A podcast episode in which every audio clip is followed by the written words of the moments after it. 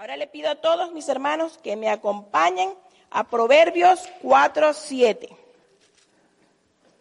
Proverbio 4, 7. Cuando lo tengan, por favor, digan amén para yo poder saber que lo vamos a leer todos juntos. Recuerden que estamos en la casa de nuestro Dios Todopoderoso y que debemos estar unánimes y juntos, así como estuvieron en una oportunidad allá en Pentecostés, que todos eran un solo espíritu, que todos estaban sintiendo lo mismo y por eso recibieron al Espíritu Santo y por eso pudieron ellos tener esa experiencia maravillosa con nuestro Dios Todopoderoso, con su Espíritu Santo. Así mismo debemos estar todos. ¿Lo tienen mis hermanos? Proverbios 4, 7. Y la palabra de Dios dice así, sabiduría, ante todo, adquiere sabiduría. Y sobre todas tus posesiones, adquiere inteligencia. Nuevamente, sabiduría, ante todo, adquiere sabiduría. Y sobre todas tus posesiones, adquiere inteligencia. Gloria a Dios, aleluya. Pueden sentarse, mis hermanos. En el día de hoy entonces vamos a estar hablando sobre esta sabiduría, la sabiduría de Dios. El tema se llama ¿Cómo podemos adquirir sabiduría? Fíjense. En estos versículos entonces, en este versículo dice, sabiduría. Ante todo, adquiere sabiduría. Y sobre todas tus posesiones, es decir, todo aquello que tenemos nosotros, más que las materiales, más que cualquier otra cosa, nos dice que adquiramos inteligencia. Ahora, ¿qué es inteligencia? Inteligencia simplemente es la capacidad que tiene una persona para poder entender, para poder razonar sobre algo en específico.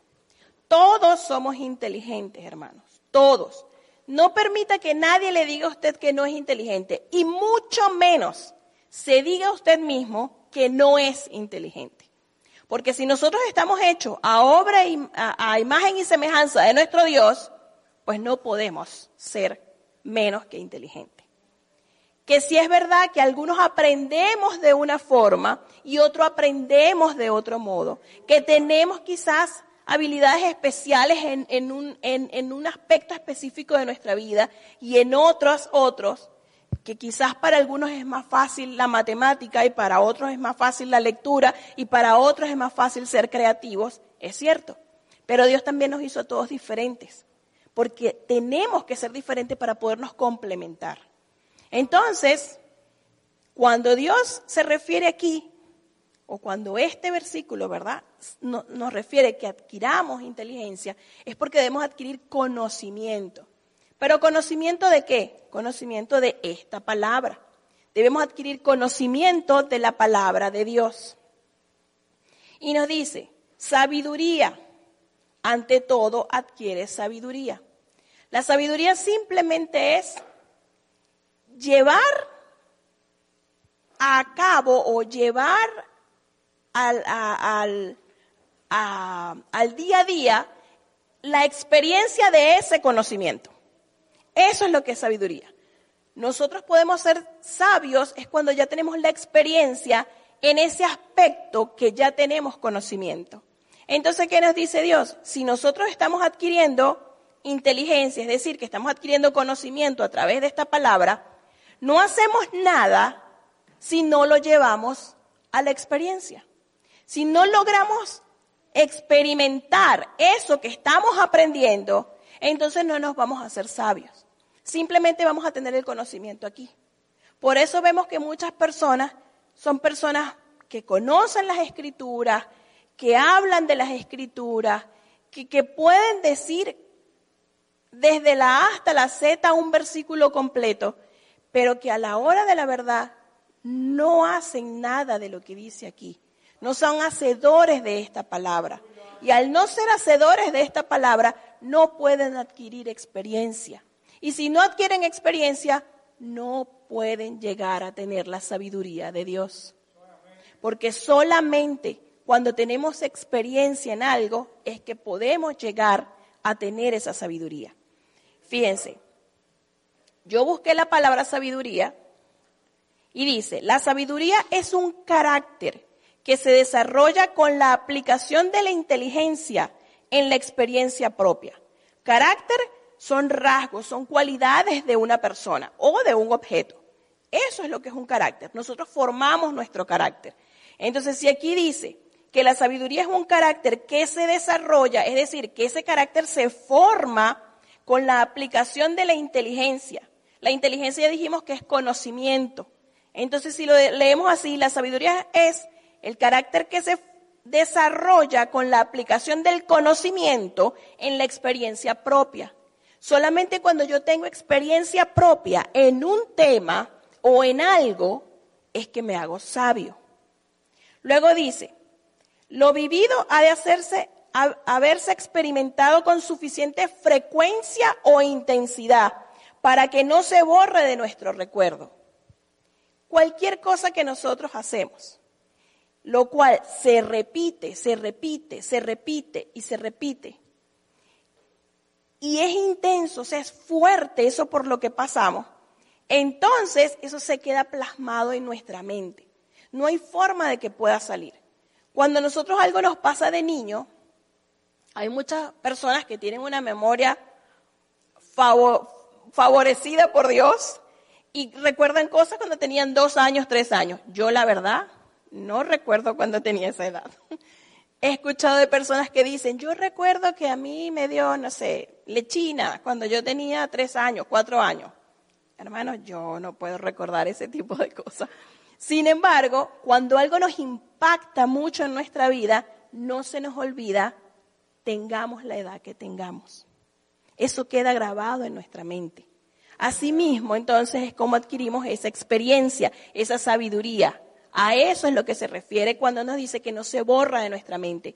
Cuando nosotros hacemos algo frecuentemente, pues también eso se queda en nuestra mente y nos hacemos sabios o expertos en eso.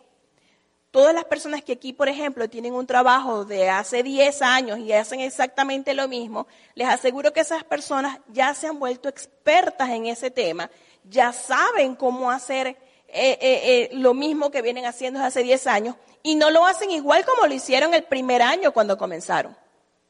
Tienen estrategias, tienen maneras de hacerlo mucho mejor de como lo hacían hace 10 años atrás. E incluso enseñan a otros, porque a través de su experiencia pueden enseñar a otros eso que aprendieron.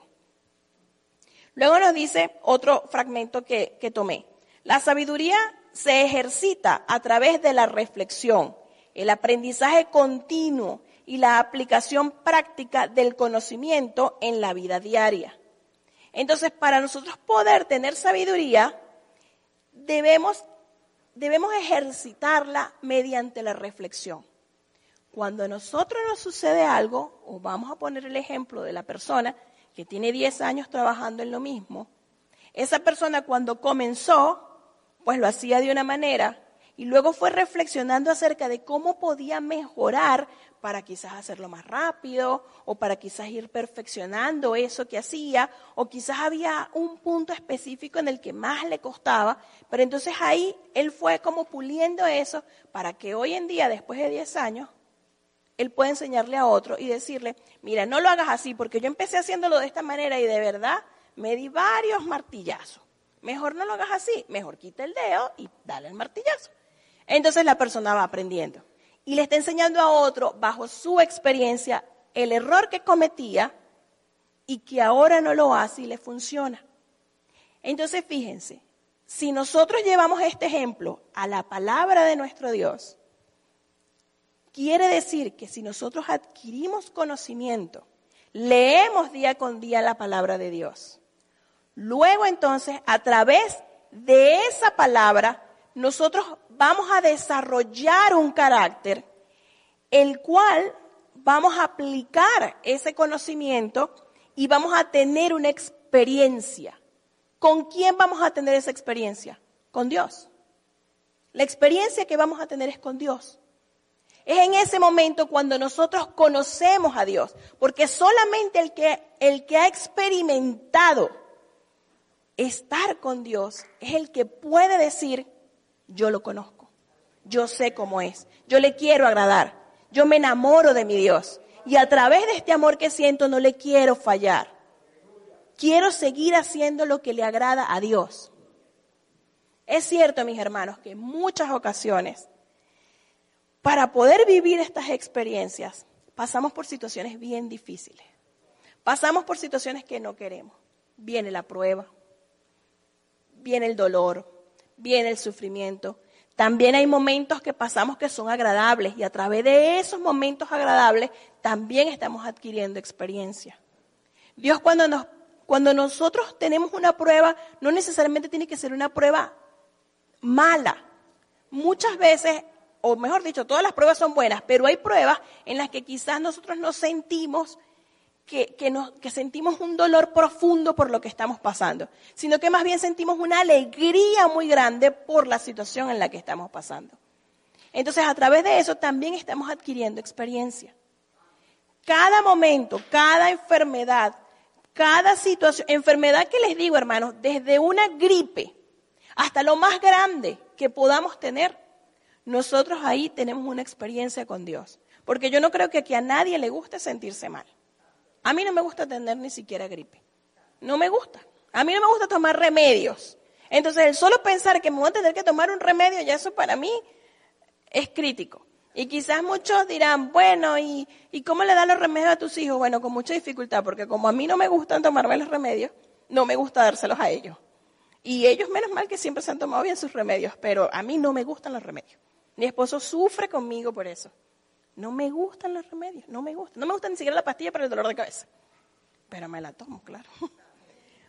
Entonces, como a ninguno nos gusta sentirnos mal, es en ese momento en el que Dios puede podemos tener una experiencia con Dios. Es en el momento, en la dificultad de que quizás perdemos el trabajo y decimos, ahora qué hago, Señor? ¿Cómo hago? ¿Cómo pago? Pero entonces, si nosotros tenemos en cuenta que en la palabra de Dios dice que Él nos va a sustentar, que Él no va a dejar que nosotros no podamos con nuestras responsabilidades. Entonces, en ese momento que el conocimiento que tenemos aquí adentro, que hemos leído en su palabra, entonces es cuando nosotros lo vamos a aplicar, lo vamos a poner en práctica es cuando nuestra fe se debe de practicar. Es cuando nosotros ponemos en obra esa fe. Porque hablar es muy fácil, mis hermanos. Pero llevar a cabo eso que nosotros aprendemos es lo difícil. Es muy difícil para uno cuando uno está pasando por algo que uno ha leído. Y yo aquí estoy segura que todos han tenido la experiencia de que pasan por una situación difícil y se les olvida en ese momento lo que ustedes aprendieron. A todos nos pasa, hermano. Yo no creo que aquí ninguno pueda decir, no, yo nunca, nunca. Siempre estoy muy atento a todo lo que me está pasando y lo pongo en práctica con Dios. No, mis hermanos, nos estaríamos engañando. Que en el momento quizás en el que estamos pasando por la situación, en el que caemos, en el que nos sentimos mal, en el que empezamos a sufrir, en el momento en que empezamos a decir y a clamar a Dios, pero ¿por qué me está pasando esto? Caemos en cuenta y, decimos, ya va, yo tengo la fuente donde me va a dar esa respuesta. Y abrimos las escrituras y justo empezamos a leer y de repente nos puede venir un versículo a la mente, nos puede venir un libro, porque inclusive nos puede decir, no sé, un libro se nos viene a la mente, Efesios, y abro Efesios en cualquier lugar o, tengo ya el número en mi cabeza, porque el Espíritu Santo es así, mis hermanos. El Espíritu Santo nos dice a nosotros a dónde buscarlo. Y cuando nosotros lo encontramos y leemos, no podemos evitar que nuestras lágrimas caigan, porque el Señor nos está respondiendo. Y en esa intimidad cuando estamos con Dios, estamos teniendo una experiencia propia con Dios. Y es ahí donde Dios se glorifica. Y es ahí donde nosotros decimos, Señor, qué hermoso eres. Me escuchas. Porque a veces hasta dudamos de que Dios nos escucha. Por eso es que en cada predicación, en cada mensaje, en cada alabanza, a la cual usted esté presente, mi hermano, póngale atención. Porque en ese momento Dios puede estar respondiendo esa oración que usted está haciendo.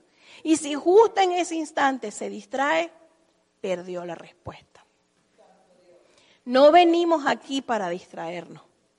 Más bien rechace todo eso cuando venga a su mente. Cuando usted sienta que, que de repente empecé a pensar en otra cosa, inmediatamente rechácelo porque ahí va a estar la respuesta a lo que usted está esperando.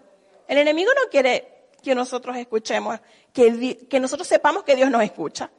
Pero nosotros sí sabemos que Dios nos escucha. Tenemos que tener siempre esa certeza. Entonces, en ese momento que podemos tener esa experiencia propia con Dios, es cuando nosotros nos estamos volviendo sabios, estamos obteniendo, adquiriendo esa sabiduría de Dios. Y esa sabiduría no es para nosotros, esa sabiduría es para que nosotros podamos transmitirla a otro. Así como les decía yo, de que la persona que tenía 10 años trabajando ya había pasado por una serie de experiencias y esa experiencia lo ayudó para que ahora haga algo mejor. Asimismo, Dios usa las experiencias de nosotros para que nosotros podamos ayudar a otro que está pasando por una situación similar. No es lo mismo, hermano, ser empático con alguien que uno se imagina el dolor por el cual está pasando, a realmente uno haber vivido ese dolor y decirle, te entiendo porque yo también pasé por eso. Sin embargo, clamé a Dios y Él me escuchó.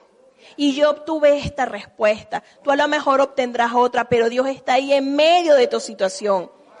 En medio de eso que tanto te aflige, yo te entiendo, es difícil. Pero Dios nunca nos abandona. Esas palabras, mis hermanos, de una persona que ha pasado por una experiencia similar a la que uno pueda estar pasando en ese momento, son palabras que jamás se olvidan. Y entonces esa persona está adquiriendo experiencia por la experiencia de otro, porque también tenemos que aprender a adquirir experiencias por las experiencias de otro. De esa manera se va adquiriendo sabiduría. Esa es la forma de ir adquiriendo poco a poco sabiduría. Fíjense, yo quiero que todos me acompañen a Santiago capítulo 1. Santiago capítulo 1.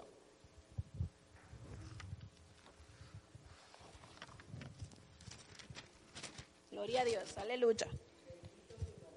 Santiago capítulo 1, versículo 2. Dice, hermanos míos, tened por sumo gozo cuando os halléis en diversas pruebas sabiendo que la prueba de vuestra fe produce paciencia.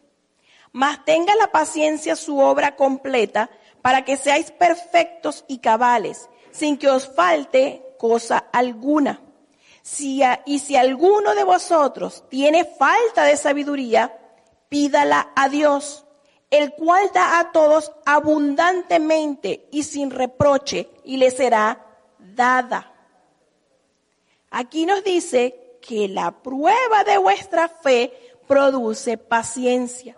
Cuando nosotros estamos pasando por una dificultad, por una prueba, nosotros estamos adquiriendo paciencia, que es un fruto del Espíritu Santo. Eso nos ayuda a nosotros a permanecer, a saber que Dios está allí y que en su tiempo eso se resolverá. Y nos dice que si alguno de vosotros tiene falta de sabiduría, es decir, falta de experiencia, entonces que se la pida a Dios, que Él se la dará. Quiere decir que Dios está ahí en medio de esa situación y que Él lo que quiere es que nosotros clamemos a Él. Él no nos va a abandonar, pero es necesaria esa prueba. Es necesario ese momento difícil es necesario ese momento en el que sentimos que nos están exprimiendo y que ya no podemos más. Quizá hay ocasiones en las que decimos, ya no me sale una lágrima más, ya no puedo, ya no tengo fuerzas ni para llorar. Pero ¿sabe qué? Dios en esa debilidad es que se va a fortalecer. Y es allí donde usted va a tener fuerzas para llorar, Pero inclusive van a ser lágrimas de felicidad cuando usted vea que esa situación ya pasó. Porque Dios no lo va a mantener ahí siempre, mis hermanos, aunque sintamos que eso es eterno. Nada es para siempre, mis hermanos. Dios tiene el control. Debemos de permanecer firmes para que Él nos ayude.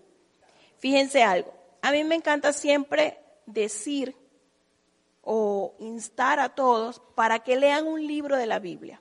Creo que en casi todos los momentos en los que yo he estado aquí les he dicho, lean tal libro, lean, porque me gusta, me gusta incentivar a otros a que lean las escrituras. Yo sé que es difícil, es pesado, muchas veces tenemos sueños, estamos cansados lo que usted quiera, pero cuando usted se enamora de la palabra de Dios, usted va a seguirla leyendo. Hágalo, hágalo y no lo haga como un hábito. Yo, yo, a mí no me gusta decir que lo hagan como un hábito, porque para mí los hábitos se hacen de manera eh, sin pensarla. Yo, por ejemplo, me levanto y voy y me cepillo los dientes. Eso es un hábito. Todos los días, a veces lo hago sin ni siquiera darme cuenta que ya lo hice. Porque estoy tan dormida en la mañana que voy y lo hago automáticamente. Entonces, ya cuando uno hace algo siempre, llega un momento en el que ni siquiera uno está consciente de lo que está haciendo. Por eso es que yo opino que la lectura no debe de convertirse en un hábito. Debe ser algo que hacemos porque necesitamos, porque queremos, porque estamos ansiosos por, por ir y, y, ver qué más tiene Dios para mí hoy. ¿Qué cosa Dios me va a hablar a mí hoy? ¿De qué voy a aprender hoy sobre Dios? Esa emoción es bonita. Esa emoción es como cuando uno se enamora o cuando uno tiene algo que le gusta mucho eh, ya sea que quizás tienes un perrito y tú estás ansioso porque quieres llegar a la casa a ver tu perrito nuevo, o porque estás enamorado y sabes que a tal hora vas a ver a, a esa persona a la cual tú amas, esa emoción debe de permanecer. La emoción de leer la palabra de Dios debe permanecer porque es en ese momento en donde nosotros estamos teniendo una cita con nuestro Dios y Él nos está esperando. Él nos espera con ansias con un amor increíble para hablarnos. Entonces por eso me gusta decir que tomemos la palabra de Dios como algo que necesitamos, que ansiamos, que adoramos, que queremos, no como un hábito que hacemos ya sin ni siquiera tener conciencia de que lo estamos haciendo. Entonces, el libro de Proverbios es un libro donde hay muchísima sabiduría. Es un libro hermoso. Es un libro que tiene 31 capítulos. Entonces, si usted ya tiene este mes el libro que usted va a leer, pues entonces le propongo que en octubre, que tiene 31 días, usted empiece a leer Proverbios y todos los días haga un devocional acerca del libro de Proverbios. Todos los días, son 31 días. Usted todos los días va a leer un capítulo. Va a reflexionar en ese capítulo va a empezar a escribir en una libreta lo que usted comprendió y entendió de ahí. Va a buscar un diccionario bíblico y va a buscar cada una de las palabras que no comprendió. Y si tiene una duda muy grande sobre algo, ustedes tienen un maestro aquí que le pueden preguntar o tienen al pastor y le preguntan acerca de esa duda que tienen. Háganlo. Y ustedes están adquiriendo ahí qué? Conocimiento. Y luego ese conocimiento, ¿qué van a hacer? Lo vamos a aplicar. ¿Y qué va a suceder? Vamos a obtener experiencia, es decir, vamos a obtener sabiduría. Vamos a conocer un poco más a nuestro Dios. Este libro de Proverbios es un libro que está dentro de la gama de los libros poéticos, es poesía hebrea. Ella, es, eh, todos son en paralelo. Tiene muchísima información. Pero la información que vemos aquí es qué pasa cuando hacemos algo o que, como de causa y efecto. Tenemos algo, sucede algo si hacemos esto. Pasa esto, sucede esto. Léanlo para que se den cuenta de lo que les digo. Es así, es un libro que va diciendo, si haces tal cosa, va a suceder tal cosa. Si te comportas de esta manera, vas a obtener tal resultado. Es de esa manera. Entonces todo el contenido que vamos a conseguir ahí son contenidos breves acerca de cómo vivir nuestra vida, de cómo ir poco a poco viviendo nuestra vida, cómo ir implementando poquito a poco las cosas que nos dicen proverbios, cómo ser con la familia, cómo obtener sabiduría, cómo enseñar a nuestros hijos. Incluso habla de la mujer. En el último capítulo habla de la mujer, de la mujer virtuosa. Hay muchísima información en Proverbio, información hermosa, que nos ayuda el día a día a vivir. Entonces, fíjense, yo quiero leer ahora, vamos a leer un poco acerca del libro de Proverbios. Vamos a leerlo aquí. El libro de Proverbios, fíjense que el, capítulo número uno, busquen eh, Proverbios 1. Proverbios 1. En Proverbios 1 nos dice así. Arriba dice, motivo de los proverbios. O sea, ¿para qué son los proverbios? Dice, los proverbios de Salomón, hijo de David, rey de Israel. Esto es porque quien escribe este libro, en su mayoría, es Salomón. Él fue el tercer rey de Israel, cuando Israel completo era una nación. Luego de Salomón, Israel se separa. Pero por los momentos, aquí están unidos y él es el tercer rey. Él es hijo de David, que David fue su antecesor, el rey anterior a él. Ok. En el versículo 2 dice, para entender sabiduría y doctrina, para conocer, fíjense lo que dice en el título, motivos de los proverbios, para entender sabiduría y doctrina, para conocer razones prudentes para recibir el consejo de prudencia, justicia, juicio y equidad, para dar sagacidad a los simples y a los jóvenes inteligencia y cordura. ¿Habla de los jóvenes? Sí. ¿Qué le va a dar a los jóvenes? Inteligencia y cordura. Inteligencia, ¿qué dijimos? Conocimiento. Y cordura es una persona que mentalmente está sana. Eso es lo que significa tener cordura.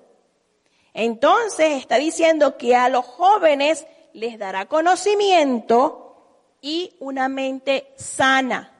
El joven, el niño que se cría bajo esta palabra, bajo este conocimiento, va a obtener sabiduría. Por eso, jóvenes, continúen el camino que tienen con Dios. No se descuiden, continúen todos los días leyendo acerca de Dios. Los momentos muchas veces van a ser difíciles, pero si ustedes conocen esta palabra, por más difícil que sea, siempre van a obtener una respuesta, una salida. Hubiese querido yo cuando era joven, haber conocido a mi Dios. Muchísimos errores me hubiesen, me hubiese ahorrado.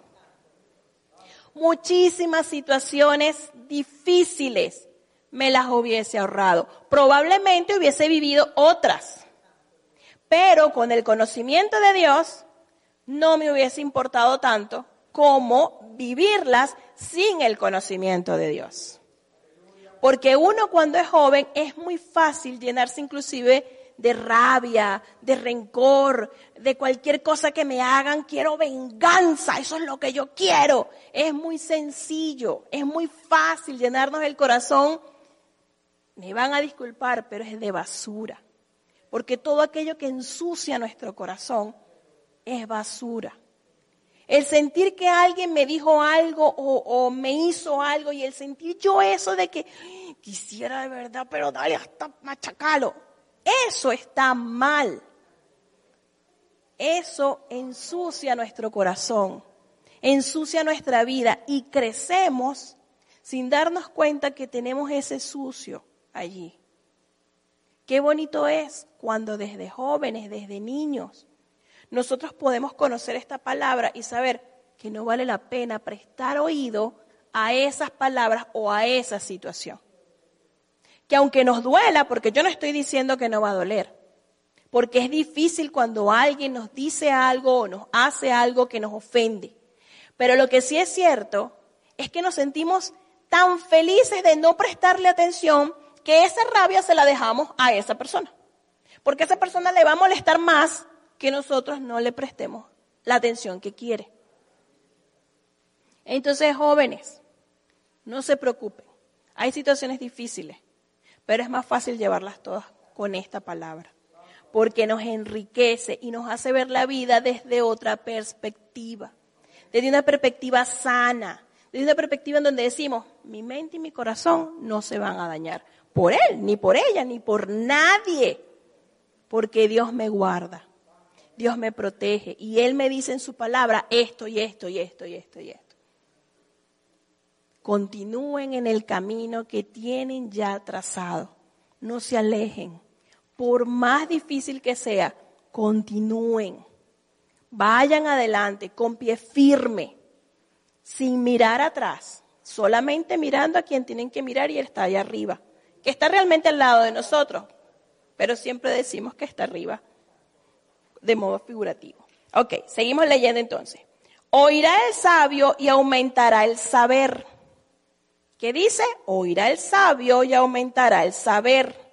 Es decir, que mientras más oímos, mientras más conocimiento tenemos, más aumenta nuestra sabiduría.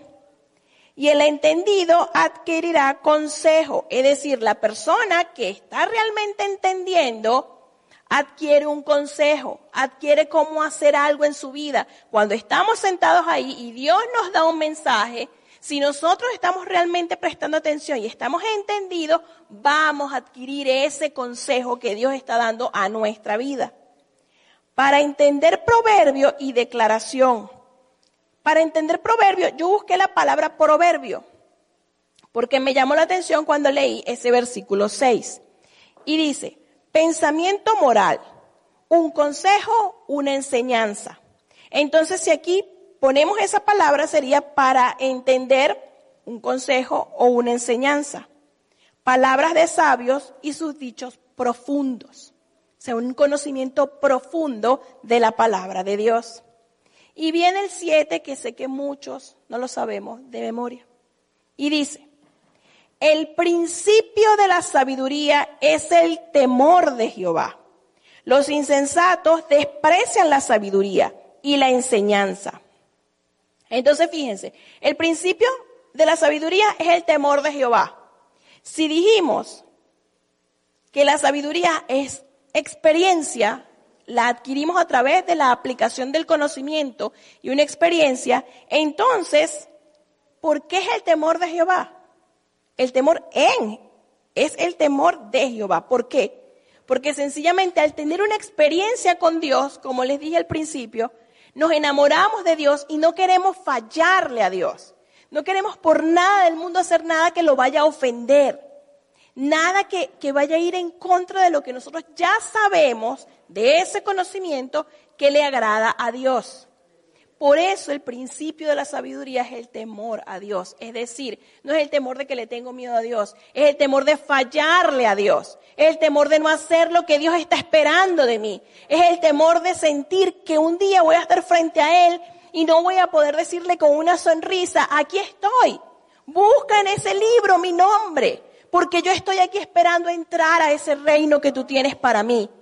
Eso es lo que todos queremos, porque yo no creo que ninguno de los que estemos aquí venimos para simplemente escuchar y ya. Venimos porque queremos conocer ese reino. Venimos porque queremos conocer esa grandeza de Dios. Venimos porque queremos conocer cara a cara a este Dios todopoderoso al cual estamos sirviendo, que no es cualquier Dios.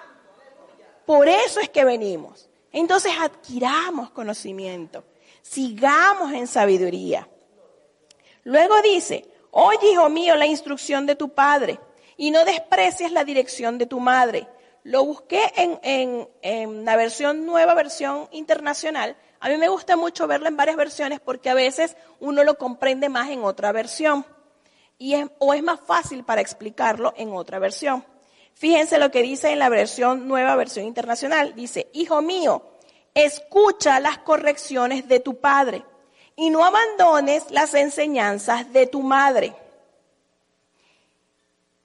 jóvenes, niños y los que aún tienen el privilegio de tener a su mamá y a su papá vivo, aunque ya sean adultos. Escuchen la corrección de sus padres. En este caso, de su papá, porque dice de su padre. Y no abandones la enseñanza de tu madre. Lo que nuestras madres nos enseñan, debemos de tenerlo en cuenta. Los jóvenes y los niños, o las personas que ya se criaron bajo el Evangelio, que tuvieron esa fortuna, son hijos de personas que se supone que conocen estas escrituras. Entonces, a todos los que somos padres de hijos que estamos criando bajo el Evangelio, para nosotros poderle enseñar a nuestros hijos, siendo damas, y para poder corregir a, a sus hijos, los caballeros, deben primero empezar por tener este conocimiento.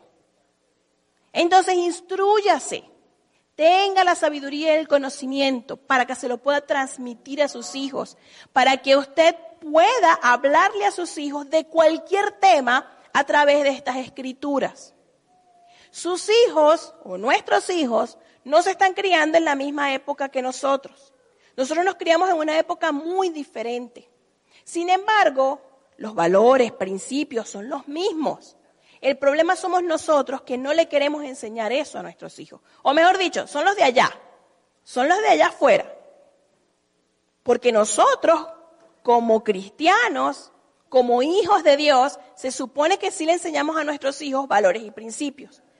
Cuando usted entre, por favor diga buenas tardes, buenos días, buenas noches, gracias. Eso es importantísimo importantísimo. Le estamos enseñando valores a nuestros hijos. No es lo mismo un niño que entre en un lugar y diga buenas tardes, a un niño que entra simplemente como si nada. No es lo mismo, mis hermanos. Y nosotros, o mejor dicho, nuestros hijos son el reflejo de sus padres. Es cierto que cuando ellos crezcan, pues ellos van a tomar las decisiones de cómo quieren ser. Eso es indiscutible. Por eso usted o todos nosotros debemos enseñarles e instruirlos en esta palabra. Ya si ellos se apartan el día de mañana, eso es porque ellos quisieron. Pero igual esa palabra ya está sembrada. No deje de orar por sus hijos. No dejemos de orar por la juventud, por los niños. Lo que sí es cierto es que si usted le enseña a sus hijos el temor a Dios, ellos van a tener ese temor.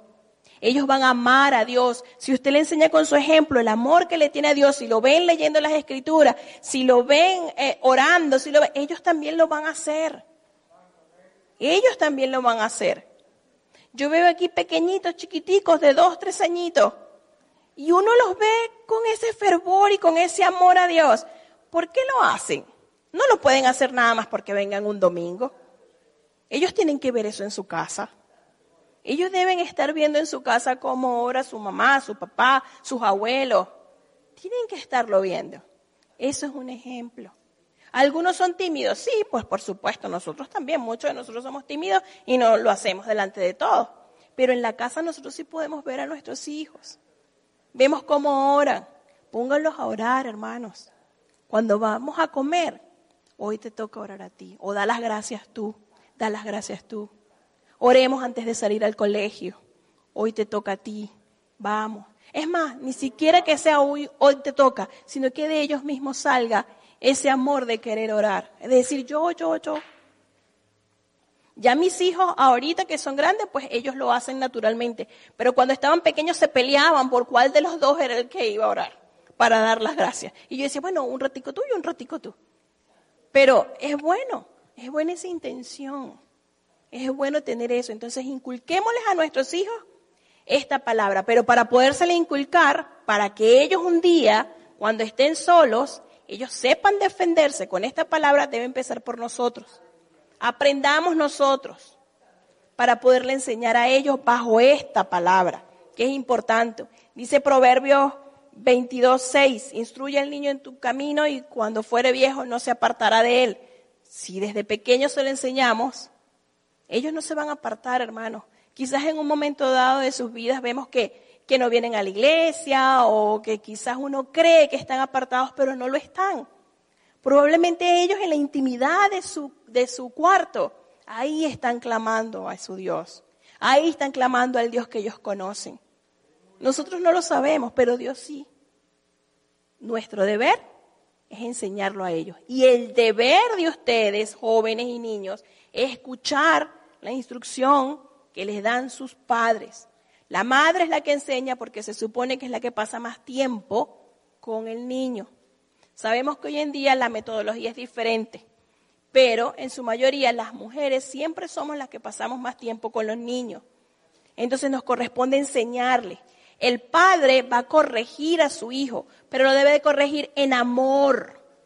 No lo puede corregir golpeándolo, ni lo, ni lo debería de corregir eh, humillándolo o diciéndole malas palabras o ofendiéndolo, porque la misma palabra de Dios nos enseña que eso no lo debemos hacer, que con amor debemos de corregir a nuestros hijos a tiempo y con firmeza, pero no maltratándolos. No podemos maltratar a nuestros hijos. Dios no nos dio a nuestros hijos para maltratarlos. Nos los dio para que le enseñáramos a amarlo. Y así es como debemos hacerlo, con firmeza. Yo sé que muchas madres quizás dicen, cuando llegue tu papá le voy a decir lo que estás haciendo, como para amenazar al niño porque saben que la autoridad de la casa es el padre. Pero eso no está del todo correcto, porque el niño debe amar a su padre y debe de, aceptar la corrección de su padre porque sabe que con amor lo va a hacer. Él no debe sentir que su papá es una amenaza, porque ¿qué le estamos enseñando? ¿Qué le estamos enseñando al varón? ¿Que cuando él sea grande él también puede maltratar? No. ¿Qué le estamos enseñando a la niña? ¿Que cuando ella sea grande ella puede ser maltratada? No. Entonces, veamos las cosas desde la perspectiva que Dios nos está dando, no desde la perspectiva humana, porque cuando lo vemos desde la perspectiva humana nos equivocamos, pero cuando lo hacemos aquí, ¿qué estamos adquiriendo? Conocimiento. ¿Y ese conocimiento que nos da? Cuando lo aplicamos, la sabiduría. Y eso es lo que nosotros deseamos, tener esa sabiduría en nuestro Dios Todopoderoso. ¿Para qué queremos esto? Dice, porque adorno de gracia serán a tu cabeza y collares en tu cuello. pueden seguir todo, leyendo todo este versículo, todo este capítulo y van a ver que les va a hablar sobre las cosas que van a incitarlos, a ustedes sobre todo los jóvenes, que van a incitar, que van a querer que estén con los pecadores y que hagan las cosas que están ahí. Pero si ustedes tienen el conocimiento de esta palabra, no van a caer en ninguna de esas cosas que aparecen aquí. Más adelante, por ejemplo, en el capítulo 2, versículo 6, nos dice, porque Jehová da la sabiduría y de su boca viene el conocimiento y la inteligencia. Porque Jehová da la sabiduría y de su boca viene el conocimiento y la inteligencia. ¿De dónde viene? De esta palabra. Él provee de sana sabiduría a los rectos y es escudo a los que caminan rectamente. Si seguimos lo que Dios nos ha dicho ya, entonces vamos a caminar de manera recta, de manera que a Dios le agrada, porque el principio de la sabiduría es el temor a Jehová. No le queremos fallar a Dios. Queremos por sobre todas las cosas agradar a Dios. Tengo otros versículos aquí que hablan sobre la sabiduría y quiero compartirlo con ustedes. Lo pueden anotar si lo desean para que lo escudriñen y para que lo puedan ver y reflexionar en ellos. El primero, ya lo dijimos, Proverbios 1.7, el principio de la sabiduría es el temor de Jehová. Los insensatos desprecian la sabiduría y la enseñanza. El segundo es Job 28.28. Job 28.28. Dice así, y dijo el hombre, he aquí que el temor del Señor es la sabiduría y apartarse del mal, la inteligencia. He aquí que el temor del Señor es la sabiduría. Si amamos a Dios, tuvimos una experiencia con Dios, no le queremos fallar. Y dice apartarse del mal, o sea, hacer todo aquello que a Dios no le gusta y apartarse de él es el conocimiento que nosotros adquirimos a través de esta palabra. Salmos 111.10. El principio de la sabiduría es el temor de Jehová. Nuevamente, ya sabemos que es la experiencia que tenemos con Dios. Y dice, lo eh, buen entendimiento tienen todos los que practican sus mandamientos. Una vez más, todo aquel que practica los mandamientos de Dios se supone que es entendido, es una persona que conoce qué quiere y qué no quiere Dios. Y dice, su lor permanece para siempre. Lor es alabanza, entonces sería su alabanza permanece para siempre. En Proverbios 9:10 dice, el temor de Jehová es el principio de la sabiduría y el conocimiento del Altísimo es la inteligencia. Otra vez nos repite lo mismo, lo mismo que hemos venido hablando. Adquirir conocimiento, ponerla en práctica y eso nos va a dar la sabiduría porque nos va a dar la experiencia con Dios. Proverbios 8:13. El temor de Jehová es aborrecer el mal, la soberbia, la arrogancia, el mal camino y la boca perversa. Aborrezco. Eso, en pocas palabras, es que el temor de Jehová es adquirir sabiduría es tener la sabiduría, porque si yo conozco que a Dios no le agrada nada de esto, pues entonces no lo voy a hacer para no fallarle. Todo esto lo van a ver en el libro de Proverbios. Hasta el capítulo 9 del libro de Proverbios le habla sobre la sabiduría. Podríamos estar mucho más rato hablando de aquí. Sin embargo, hay otro punto que les quiero comentar antes de terminar. Hay también una sabiduría que no viene de Dios y tenemos que estar pendiente de ella. Vamos a buscarlo en Santiago, en el libro de Santiago, capítulo 3. Santiago 3.13. En Santiago 3.13 nos dice, ¿quién es sabio y entendido entre quién es sabio y entendido entre vosotros? Muestre la buena conducta, sus obras en sabia mansedumbre. Es decir, siendo tranquilos. Vamos a mostrar nuestras buenas obras sin altivez, sin orgullo. Es simplemente que nuestra buena conducta se va a ver reflejada en nuestro comportamiento tranquilo, como era nuestro Señor Jesucristo, manso. Dice, pero si tenéis celos amargos y contención en, en vuestro corazón, no os jactéis ni mintáis contra la verdad, porque esta sabiduría no es la que desciende de lo alto, sino terrenal, animal, diabólica. Porque donde hay celos, contención, allí hay perturbación y, y toda obra perversa. Pero la sabiduría que es de lo alto es primeramente pura, después pacífica, amable, benigna, llena de misericordia y de buen frutos, sin incertidumbres ni hipocresías y el fruto de justicia se siembra en paz para aquellos que hacen la paz. Donde hay contienda, mis hermanos, no está Dios. En un corazón amargado no está Dios. No es una sabiduría de Dios. Cuando nosotros, es importante que nosotros mismos reflexionemos en nosotros y nos demos cuenta cuál es nuestra reacción ante alguna situación.